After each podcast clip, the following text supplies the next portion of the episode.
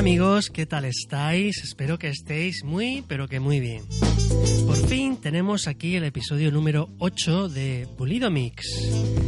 Pulido Mix es un repositorio de conocimiento en torno al mundo de la gestión, el marketing y la economía, tratado desde el punto de vista de las ciencias del comportamiento o behavioral sciences. Hablamos principalmente de la psicología, en concreto de la psicología social compartir conocimiento, así que todos los recursos los puedes encontrar de forma gratuita bajo la dirección web www.pulidomix.com. Te pedimos por favor que te suscribas a nuestros canales y a nuestra página de Facebook facebook.com barra bulidomix, a nuestro Twitter arroba bulidomix y sobre todo a nuestro canal de YouTube youtube.com barra bulidomix. También te puedes suscribir a nuestro servicio de podcast en iTunes y en TuneIn. Vuestros me gusta y vuestras suscripciones son la energía que nos alimenta para seguir cada día tema musical que hemos elegido para cerrar el programa de esta semana viene desde Alemania, la cuna del sonido house y EDM. Just for a Second es el título y el DJ y productor de Mad Mix Project, su autor.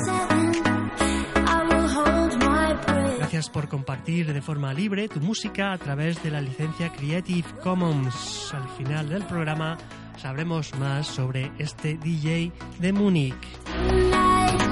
Y bien, retomando nuestra senda en el nudo del episodio de hoy, seguimos reflexionando sobre los principios de influencia estudiados por el profesor Cialdini y otros científicos sociales. Os recordamos que este artículo, además de escucharlo aquí, podéis leerlo y descargarlo en PDF desde nuestro blog www.bulidomix.com barra blog. El título del episodio de hoy es Principios de influencia, escasez y las tácticas de escasez. Y sin más, comenzamos.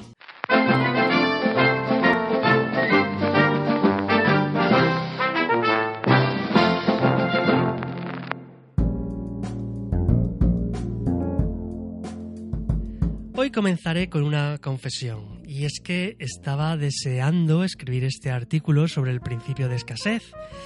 Es una táctica que veo tan frecuentemente que estaba ansioso por contarla para que seáis conscientes de su uso, de cuándo la usan con vosotros y cuándo la podéis usar con otros. Y por fin llegó hoy ese momento. Recuerda que si quieres repasar todos los artículos donde hemos reflexionado sobre los principios de influencia, puedes pinchar en el enlace que aparece en este artículo en nuestro blog. El principio de escasez es uno de los seis principios de influencia trabajados y documentados por diversos científicos sociales, entre los que destacan el profesor Robert Cialdini. Como el resto de principios de influencia, está basado en unas normas y principios de comportamiento sencillos que hemos ido adquiriendo a lo largo de nuestra evolución.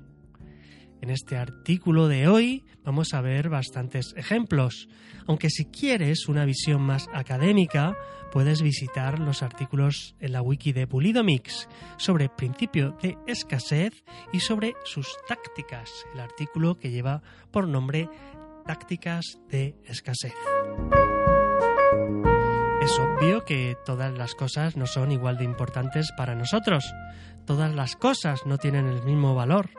Aquellas cosas que más valor nos aportan nos motivan más en la lucha por conseguirlas y las que nos aportan poco valor apenas nos darán motivación para movernos. Una de las características que habitualmente definen el valor que le damos a las cosas es su abundancia o escasez. Desde el punto de vista económico, lo que hace que un bien sea escaso es la diferencia entre la oferta y la demanda. Por muy abundante que sea un bien en el mercado, si la demanda es muy superior a la oferta, ese bien será considerado como escaso y su precio será alto. El contexto también determina el valor que le damos a las cosas. Recuerdo hace años cuando corrí el maratón de sables, una prueba solo apta para locos, 250 kilómetros por el desierto del Sáhara, en autosuficiencia, durante siete días y siete noches.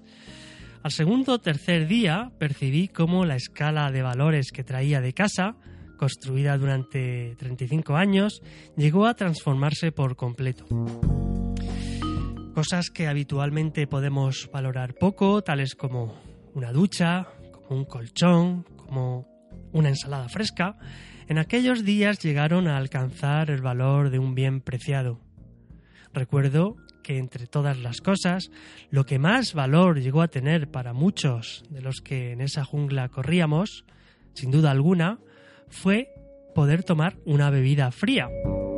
Algunos días llegamos a correr con 56 grados Celsius bajo un sol justiciero y el agua que bebíamos era caliente como un caldo de campaña en el invierno.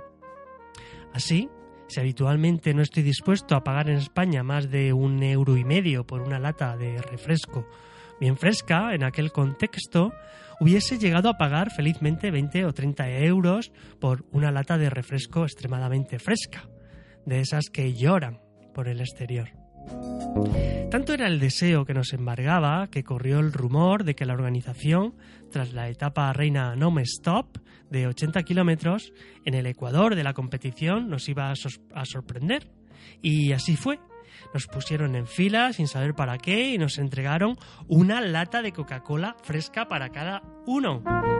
Nunca olvidaré los minutos durante los que en soledad disfruté de aquella lata como Antonio Damasio diría, fue una experiencia tan fuerte que creó en mi cerebro un marcador somático.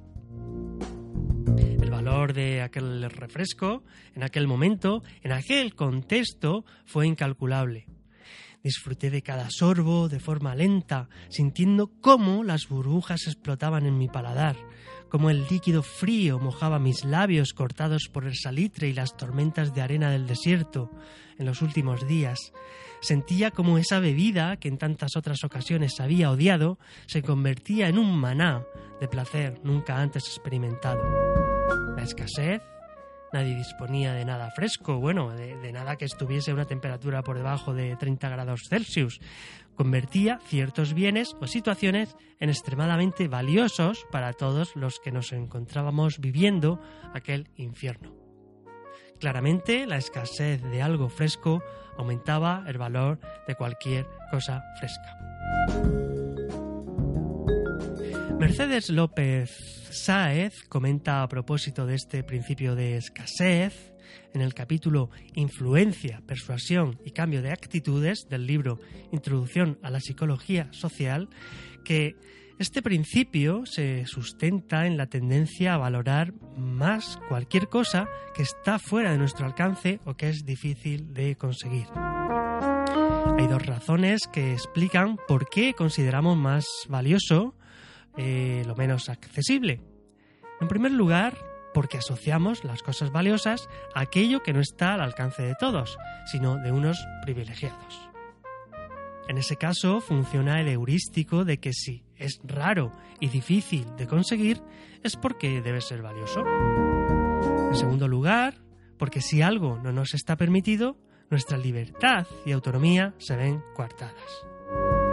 Según la teoría de la reactancia psicológica, Bren 1966, cuando se tiene esa sensación de amenaza de la libertad, se suscita una reacción para recuperarla lo que llevaría a luchar por aquello que resulta costoso o que nos prohíben. Esa es la razón de que se dedique especial atención y recursos a obtener productos difíciles de conseguir. Por otra parte, como señalan Canis y Aronson 1994, Poseer bienes de consumo que escasean o que son inaccesibles para los demás es una forma de reafirmar la identidad personal, haciéndonos sentir que somos únicos porque poseemos algo que nadie tiene o solamente pocas personas más poseen. Profesor Cialdini ilustra el principio de escasez con un curioso caso que sucedió realmente, el caso del Concorde. Para aquellos que no lo recordéis, el Concorde era un avión supersónico de la compañía British Airways que unía Londres con Nueva York dos veces al día. Cuando los aviones normales hacían el trayecto en ocho horas, el Concorde lo hacía en tres horas y media. En 2003, la compañía anunció que iba a dejar de operar porque no era económicamente rentable. Y aquí sucedió lo curioso, y es que justo el día siguiente del anuncio, las ventas de billetes se dispararon por las nubes. El servicio no sufrió ningún cambio, no volaba más rápido, no mejoró de repente, la tarifa no bajó. Sencillamente, por el hecho de anunciar su fin del servicio, el servicio se convirtió en un recurso escaso y como resultado la gente lo deseaba más.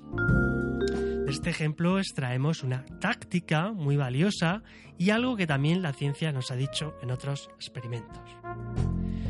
No es suficiente con decir a la gente los beneficios que obtendrán con nuestro producto o servicio, sino que además debemos indicar que la propuesta es única y además qué es lo que pueden perder si no la consideran en ese momento. Existe un experimento al que le tengo un especial cariño no sé si por mi amor a las cookies de chocolate o tal vez porque lo leí por primera vez en una publicación de mi autor favorito, Dan Ariely. Se trata del experimento de Worcester Lee Adewar 1975. El experimento fue publicado en el volumen 32 del Journal of Personality and Social Psychology. Si te interesa leerlo, lo puedes descargar de nuestra wiki. El experimento es fantástico. Había dos condiciones. En ambas condiciones, los participantes probaban unas galletas y valoraban una serie de atributos como su precio, sabor y atractivo en general. La diferencia entre las dos condiciones era que en una de ellas los participantes tomaban la galleta de una caja donde había 10 galletas. Sin embargo, los de la otra condición tomaban la galleta de una caja en la que solamente había dos galletas. El resto de variables en ambas condiciones eran similares, de forma que la única diferencia estaba en que en la primera condición había cierta abundancia de galletas y en la segunda condición las galletas eran escasas. ¿Podéis intuir qué ocurrió? El resultado mostró que las galletas de la condición de escasez fueron mejor valoradas en todos los aspectos que las de la condición de abundancia, pudiendo argumentar, por tanto, que la escasez provocó un efecto de mejora en la percepción de las cualidades de las galletas. Increíble. Las tácticas de marketing que usan el principio de escasez. Después de esta reflexión, nos resulta difícil pensar en ejemplos donde los profesionales de la influencia usan este principio para intentar conseguir nuestra benevolencia. López Saiz 2013 agrupa en tres las tácticas habituales que suelen usar los profesionales del marketing, a saber, lanzamiento de series limitadas de un producto, plazos de tiempo limitados y convencer de que el producto escasea y puede llevárselo otra persona. A continuación vemos algunos pantallazos donde los publicistas de las respectivas compañías han usado estas tácticas. Te recuerdo que en nuestro blog, si estás escuchando este podcast, puedes ver las distintas imágenes que a continuación vamos a comentar. Por ejemplo, una reciente campaña de marzo de 2017 de la compañía aseguradora española Mafre, donde ofrecen un 30% de descuento, indicando en la composición del anuncio gráfico, no lo dejes pasar, últimos días, una clara táctica de escasez. PC Componentes, que es el principal portal en España de venta por Internet de productos de ofimática, suele usar este principio de forma asidua.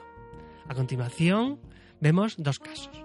El primero de ellos es un pantallazo de un email que recibí hace unos días, marzo de 2017.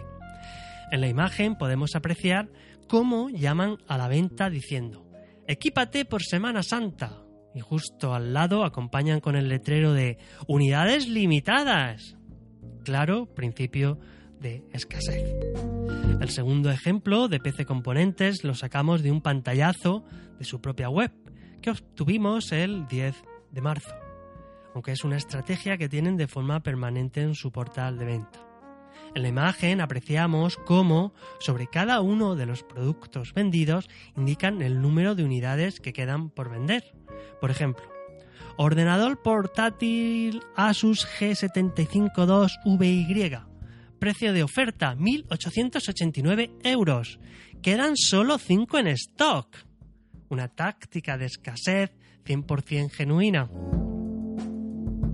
Seguro que podéis recordar bastantes ejemplos más. Como hemos comentado en los anteriores artículos, episodios, muy habitualmente los profesionales de la influencia usan las tácticas de manera combinada. Imaginad esta escena. Estamos buscando un apartamento para ir de vacaciones. Llamamos a una inmobiliaria donde nos dicen que solo les queda uno libre y que es el último que tienen. Aquí se activa el principio de escasez y nos entrará la prisa. Además de lo anterior, nos dicen que han llamado ya bastantes personas que están interesadas por él. Y aquí activan el principio de validación social y ya nos entra la prisa del espacio sideral por alquilarlo y antes de terminar la llamada les estamos haciendo una transferencia como señal. Pero el principio de escasez no solo funciona en el mundo del marketing y las ventas. Recordad cuando estáis lejos de un ser querido, por ejemplo. No poder ver a alguien aumenta el valor que otorgamos a cada minuto con esa persona. Quizá estamos conviviendo con alguien todos los días y apenas apreciamos su compañía. Sin embargo, cuando se marcha a vivir fuera y viene esporádicamente a visitarnos, cada visita la valoramos como si fuese la última vez y cada Skype que hacemos nos aporta más cariño o valor que cuando la teníamos a esa persona cada día en el sofá de al lado. No poder disfrutar de esa persona en cada momento la convierte en un bien escaso, es decir, aumenta su valor. Sin embargo, cuando la tenemos cada día a nuestro lado, como es abundante, su valor disminuye.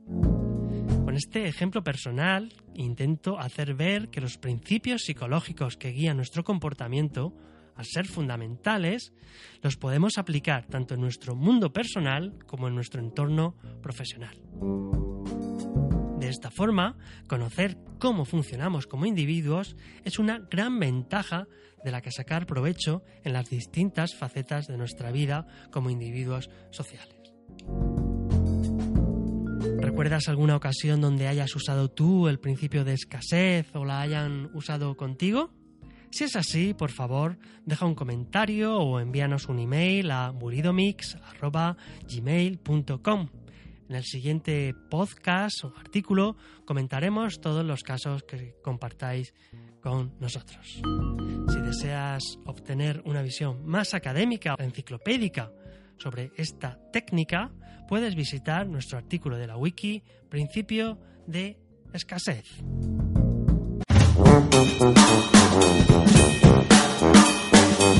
Amigos, esto ha sido todo por hoy. Esperamos que estas reflexiones sobre las tácticas de escasez os ayuden a mejorar vuestras relaciones diarias. Te pido por favor que nos sigas en nuestros canales, suscríbete a nuestra página de Facebook facebook.com barra bulidomix, a nuestro Twitter arroba bulidomix y por supuesto a nuestro canal de YouTube youtube.com barra bulidomix. Hoy finalizamos con un tema musical del DJ y productor alemán residente en Múnich, The Math Pix Project. La canción se titula Just for a Second y nos trae un sonido EDM jausero puro Qué bien podríamos bailar esta Semana Santa en cualquier discoteca del norte de Europa o en Ibiza este verano. Puedes seguir a The Mad Pix Project en su página de Facebook y descargar el tema desde la web de Jamendo. Esperamos que este capítulo te haya aportado valor y sobre todo y lo más importante, esperamos que no dejes de sonreír. Chao, chao, nos escuchamos en el próximo capítulo y hasta entonces no dejes que la irracionalidad posea tu alma. Just for a second.